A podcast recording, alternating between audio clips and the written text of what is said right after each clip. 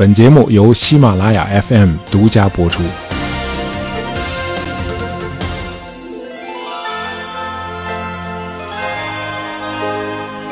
有一种传说中的动物叫独角兽啊，中外都有啊。在我们国家的《山海经》里，这种神秘的动物叫獾书啊，说是其状如马，一角有错，样子像马，这个头顶上长着一个犄角。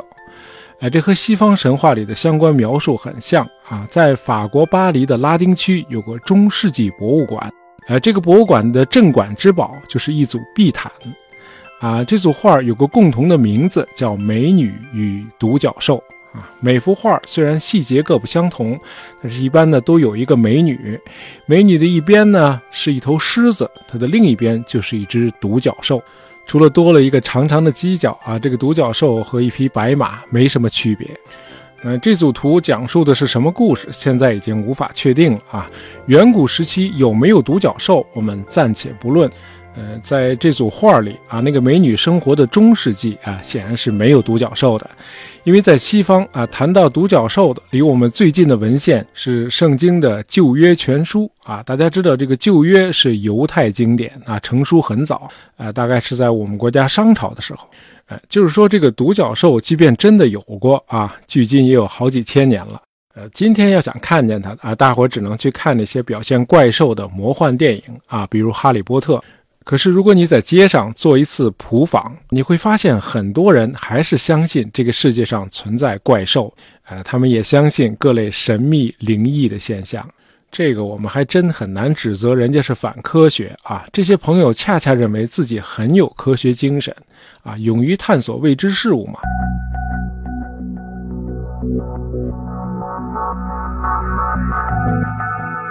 那么，探索未知领域。确实是应该支持的，尤其是在我们国家更应该提倡。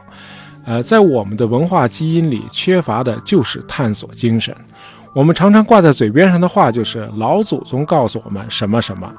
哎，所有关于万物的真知，老祖宗都替我们总结好了，我们只要不加批判的继承下来就可以了。那你要从这个意义上看啊，今天越来越多的国人正在接受科学的启蒙。并且投身科学探索啊，这还是很值得庆幸的。不过要指出的是，科学不仅仅是探索，它还包括怀疑和求证。呃，熟悉我们节目的朋友还记得我们讲到过笛卡尔的怀疑论啊，那是我们的第九十七期节目啊，大家可以去听一下。这儿呢，我们就不展开说了啊。就是首先要怀疑，那么怀疑的下一步就是实证。呃，这让我想起几年前看过的一部电影，叫《星际穿越》啊。这个电影的一开头，这个男主人公和他女儿有过一段对话。女儿说：“呃，我书架上的东西这几天会无缘无故的掉下来，我很害怕啊。这可能是某种恶作剧的鬼啊，这种鬼叫 poltergeist，哎，可能是这个鬼在作怪。”那父亲回答说：“啊，你这样讲是违背科学的，哪有什么鬼啊？”那这个女儿就反驳说：“可是你说过，科学就是接受那些我们不了解的事情啊。”啊，父亲说：“孩子，你要是想谈科学，就不要告诉我你害怕鬼。你该做的是去观察、去记录事实，用你收集的证据去分析，然后得出你的结论。” Wow, it's not very scientific, Murph. You said science is about admitting what we don't know. Don't just tell me that you're afraid of some ghost. Now you gotta go further. You gotta record the facts, analyze, get to the how and the why, then present your conclusions.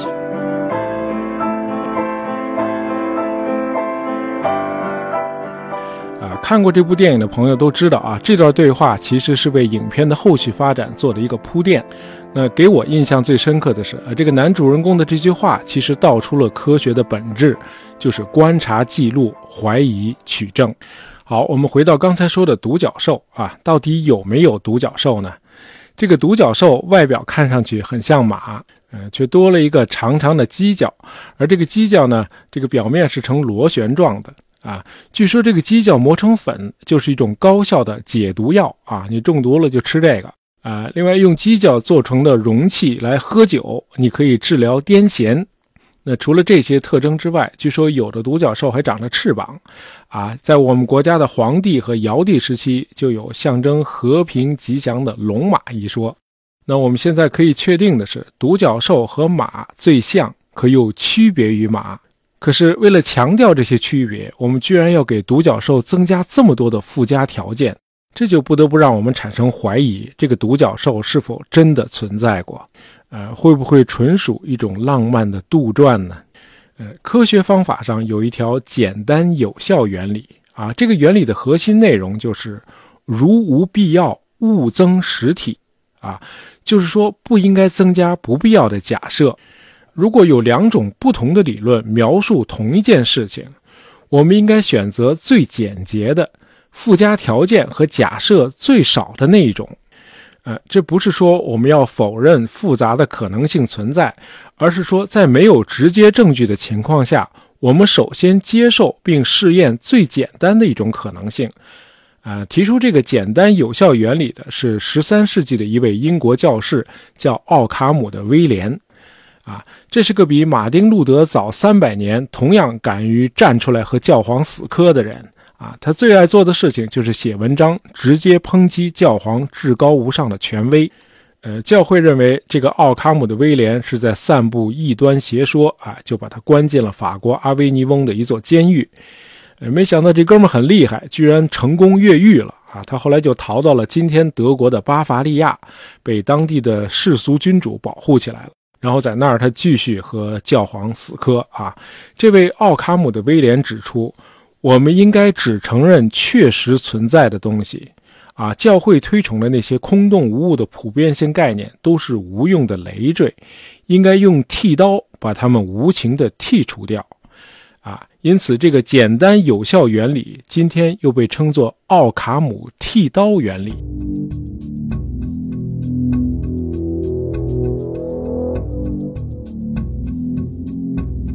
好，我们刚才已经用奥卡姆剃刀剃掉了独角兽，那现在我们来看看还能剃掉别的什么东西。呃，有个神秘的地理概念在大量的出版物和视频中都屡见不鲜，这就是百慕大三角啊，又称魔鬼三角。它是在美国的佛罗里达以南、百慕大群岛和波多黎各啊这三点之间人为画出来的一大片三角形海域，有一百三十万平方公里。相当于今天中国国土面积的七分之一啊，非常的广阔。那么据说在这片海域，飞机和船舶经常莫名其妙的失踪，啊，最早有明确记录的是一九四零年代，说是有五架美国海军飞机在这一带海域做训练飞行的时候失踪了。呃，之后又发生了多起飞机和船只的失踪现象，啊，这就引起了媒体开始越来越多的关注这一地区了。那么这样呢？到了一九七零年代，只要在百慕大三角一出现失踪现象啊，立刻就成为全球的新闻头条。于是各种理论就应运而生了。一种说法是啊，一艘外星飞船在这里坠毁，外星人索性就在海底建立了一个基地，啊，外星人把经过这片海域的人都吸到海底，哎，拿他们来做实验。另一个说法是，这里有一个外星人创造的时空沟啊，时间空间的时空沟。那么掉进这个沟，就像进入了虫洞，天知道会把你带到哪个时空中去。呃，最离谱的说法是啊，传说中数千年前沉入海底的古城亚特兰蒂斯是这一系列失踪事件的罪魁祸首。呃，这座古老的城市沉入海底之后，城市的居民都没死啊，他们开始从石英的里边获取能量。而这种来自石英的能量非常的强大，以至于亚特兰蒂斯人能够轻而易举地把整条船从海面吸到海底。好，那为什么说这个说法最离谱呢？呃，如果我们相信柏拉图对话录里的记述啊，亚特兰蒂斯的位置应该是在地中海靠近直布罗陀那一带，而百慕大三角地处美洲啊，中间隔着浩瀚的大西洋呢。啊，有一位驾驶商用飞机的飞行员，他叫 Larry Kush 啊，他也是一位作家。他逐个调查了据称发生在百慕大三角的所有失踪事件啊，查阅了美国海空军和海岸警卫队的所有调查报告，以及事故发生时的媒体报道，并且还写信向有关人员问询。呃，为了方便查资料，他还专门跑到亚利桑那州立大学啊，应聘了一个图书馆研究员的职位。他最后得出的结论是，那些失踪事件多数都不是发生在百慕大三角海域，有的根本就是虚构的。呃，只有二十起左右的海难啊，确定是发生在百慕大三角或附近的海域。可是别忘了，这个百慕大三角是个方圆一百三十万平方公里的水域啊，而且那儿还是世界上航运和航空最繁忙的地区之一。呃，同时那里还是大西洋产生飓风和热带风暴的中心啊。那综合这些因素，Larry 库什的结论是，迄今发生在那里的海难数量其实并不算多。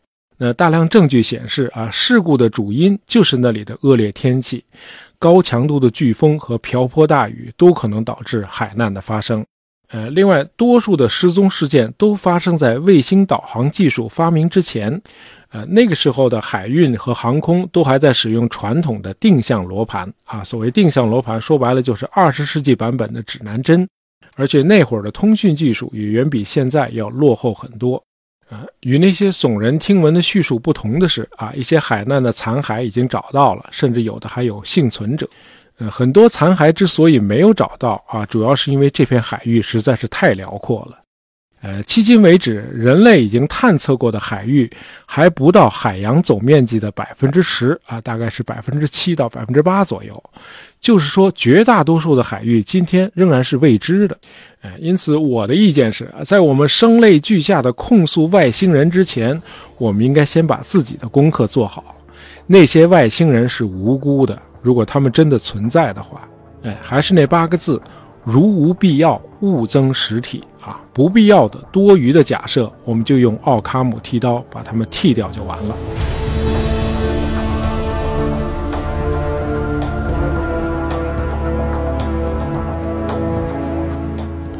今天大伙儿都爱听神秘离奇的故事啊，讲这类故事通常都会把外星人、呃失落的古代文明这些元素都编排进去，哎，这样才能吸引眼球嘛。就像我们在以前的节目里提到的啊，浪漫的情怀我们每个人都有，只是程度各不相同罢了。呃，比起麦浪起伏的农田，我们更愿意去欣赏尼亚加拉瀑布或者大峡谷这类奇异壮观的景致，对吧？那么除了浪漫情怀，还有一种心理因素在作怪，就是在大自然面前，我们人类实在是太弱小了。哎，因此大伙儿总是期盼着这个世界上会有奇迹发生。呃，令人遗憾的是，科学再进步啊，也得受制于自然规律。那科学是无法创造奇迹的，于是人们就本能地求助于超自然和神秘力量。那为了迎合大家的这种心理啊，段子手们就各显神通啊，出了事儿就添油加醋，给他披上尽可能神秘的外衣；没出事儿，咱就编出个事儿来。比如1990年的所谓飞机穿越时空事件啊。说是在一九九零年九月九日，呃，一架早已经淘汰的道格拉斯型客机突然降落在委内瑞拉加拉加斯机场的跑道上。呃，降落之前，机场上的雷达完全看不到这架飞机，大伙儿非常的诧异，认为这是一架幽灵飞机。那么后来才知道，原来这是一架三十五年前失踪的飞机。一九五五年七月二日，一架泛美航空公司的道格拉斯型客机突然失踪了。据说这个航班是从纽约飞到佛罗里达的某个城市，当时认为这架飞机已经掉进了大海。那么三十五年后又突然出现在加拉加斯的机场上，啊，难道真的是穿越时空了吗？后来有人做了调查，啊，发现这个故事漏洞百出。呃，首先在一九七九年以前，泛美航空公司只经营海外业务，因此不可能有从纽约到佛罗里达的航班。呃，在瑞士的日内瓦有个世界空难记录办公室，那在他的网站中收录了近几十年来世界各地的大大小小的空难，呃，甚至很多没有人员伤亡的小事故也都记录在案了。那么这份资料显示，一九五五年七月二日那天，啊，全世界没有发生任何空难。呃，这里我们要声明一下啊，这是一位网友查阅的结果。那么他把这些结果放到了网上啊，那这个结论我们是不能够盲目的拿过来使用的啊。把它记录下来之后，我们就应该进入下一步了，那就是质疑和实证。呃，我自己是查阅了1955年和1990年的航空年鉴啊。1955年7月一共发生了五件事，啊，7月2号那天确实什么也没发生。呃，不过这个月还真是有过一次空难二十七号，以色列航空公司的一架四引擎洛克希德星座民航客机啊误入了保加利亚领空，被保加利亚空军的苏制米格十五战斗机击落，五十八名乘客和机组人员丧生。呃，可是，一九九零年九月对世界航空史来说是一个既平静而又无聊的月份。呃，只记录了三件事啊，其中包括美联航开始使用卫星导航系统，只字未提委内瑞拉机场出现的所谓幽灵飞机。因此，这个所谓的飞机穿越时空事件显然是个彻头彻尾的杜撰。啊，它只在编故事的人的头脑里发生过。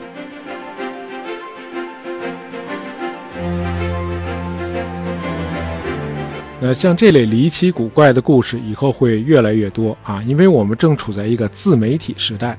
呃，我相信很少有自媒体人进修或自学过媒体伦理学啊，大家更关注的是点击率和流量。那这样很多杜撰的段子啊，就会被当作新闻啊，在网络上迅速的传播。比如美国为某人发狂，交通都瘫痪了，或者谁谁谁对世界说了什么。哎，这些段子就追求一件事儿啊，就是耸人听闻。那这对我们受众的辨别能力啊，就是个很大的挑战了。我们都不是科学家，但尽管如此，为了提高自己的辨别能力，我们还是要学习一些科学的方法，就是多质疑、多求证啊，不依赖权威，不听从教条，不管这些教条如何自我标榜，如何自命正确。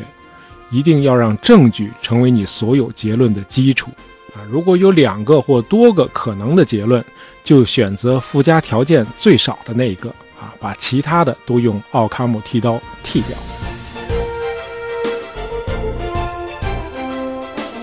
好，今天的节目就到这儿啊！本期节目是由我们的听友幺五七零七幺零 UKKM 点播的，希望你喜欢啊！喜欢大爷杂货铺的朋友，别忘了订阅我们的专辑。